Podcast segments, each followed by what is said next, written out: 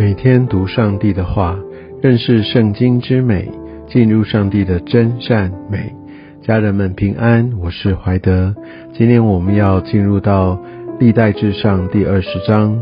在这个短短的章节当中，主要讲到大卫他在军事上的得胜。讲到在这个时候，他就呃在当时来击败了这些不同的民族，呃先是亚门。然后我们可以看到，当他夺取了呃这样的一个啊战胜，然后夺取了金冠冕，然后大卫就把他戴在头上，成为他的冠冕。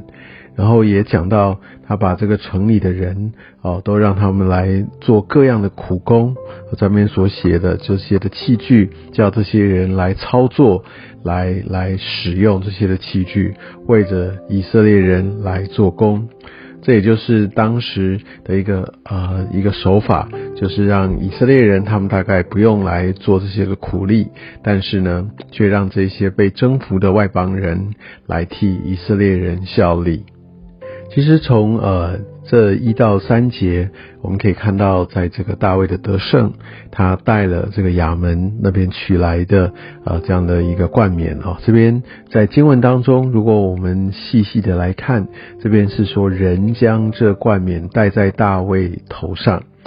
嗯，基本上看起来是呃是人把这个冠冕，把这个呃他们所征服的这个国家他们的啊这样的一个君王的冠冕来戴上来，并不是大卫自己主动，但是大卫就接受了。然后另外来说，我们可以看到他让外族人来成为他们的这些的苦力。那在圣经这边特别写到的，就是在记载当时大卫他的得胜。但是并不是说上帝嘉许，呃，我一个胜利者、征服者就可以让这些被征服的人成为他们的苦力。就像在圣经，呃，看到，呃，针对，比如说像，呃，奴隶跟他的主人，啊，要怎么样的彼此相待，那这并不能说，因为在神，啊，他的本意是支持这个奴隶制度。在当时，其实神是使用，呃，在当时的这样的一个社会制度，这当中有很多是人的作为，也是从罪而来，而上帝只是在当时告诉他们，在这样的环境制度之下，该如何彼此相对，但是并。不代表着说上帝他就允许甚至来呃嘉许这样的一个奴隶制度，所以反观的我们在今天所读的经文啊，绝对不是说我们对于所征服的人，我们所得胜的啊，这样我们就可以来为着自己的利益来让他们为自己效力。好，所以我想这并不是上帝的本意，但在这边他所陈述的大概只是来讲到。大卫他在军事上面的一个得胜，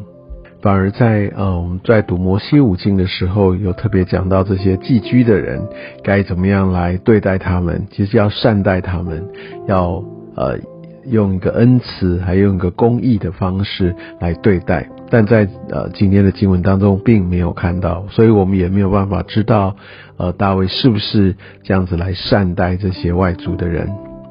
那接下来第四到第八节，我们可以看到又是跟菲利士人的呃战争，我们就知道菲利士人其实不断的来给以色列民族来找麻烦，即使呃大卫不断的来打败了他们，但他们只要有机会就会回头来报复。而在后面这四到八节，啊，这边所表彰的，也就是在于大卫跟他的将领对于这些很难对付的呃对手，甚至在跟歌利亚的兄弟啊，他们还有继续的这样的交锋啊，有这样的一个过程。在当时，可能呃其他的族人啊来遇见啊这些很强大的敌人，都闻风丧胆，拿他们一点办法都没有。但是呢，大卫的军队有耶和华神的帮助啊，神也特别使用这一群很骁勇善战的这一群人啊，来为着神的呃国来不断的来打胜仗。